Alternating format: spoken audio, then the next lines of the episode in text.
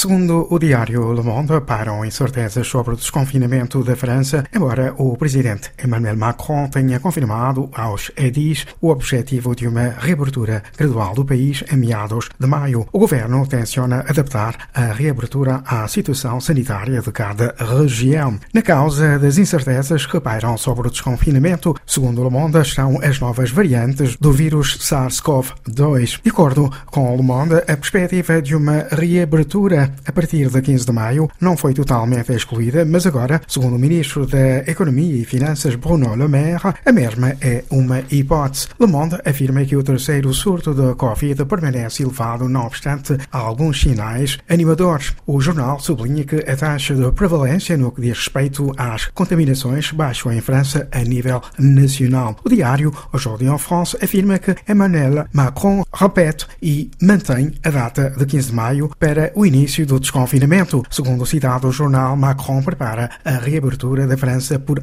patamares. O Aujourd'hui en France acrescenta que o presidente Macron afirmou que a desconfiança em relação à vacina AstraZeneca começa a ser ultrapassada pelos franceses. De acordo com o chefe de Estado, cada vez mais franceses estão a ser vacinados com a vacina anglo-sueca. Para o L'Humanité, quem inquieta são as variantes do vírus e as suas mutações que parecem ser mais resistentes à às vacinas e que levam a recear a retoma de mais um surto epidémico. Enquanto o coronavírus circular a alguns no mundo, nenhum ser humano, diz Humanité, estará ao abrigo, vacinado ou não. Esta é a lição que podemos tirar da emergência da variante brasileira do vírus. Segundo ainda o Humanité, a batalha da produção de vacinas tem que ser ganha se deixarmos, diz o jornal, a um punhado de multinacionais e de startups o cuidado de organizar a produção a penúria nunca será superada. De acordo com o Humanité, a Índia e a África do Sul propõem, desde o ano passado, implementar uma disposição da Organização Mundial do Comércio que possibilita a um Estado exigir a superação das patentes das vacinas em caso de situação de emergência nacional. Nas páginas internacionais, Le Figaro afirma que as manifestações antifrancesas multiplicam-se no Paquistão, lideradas pelo Partido Radical Islamista Tehrik-e-Labbaik, que pede nomeadamente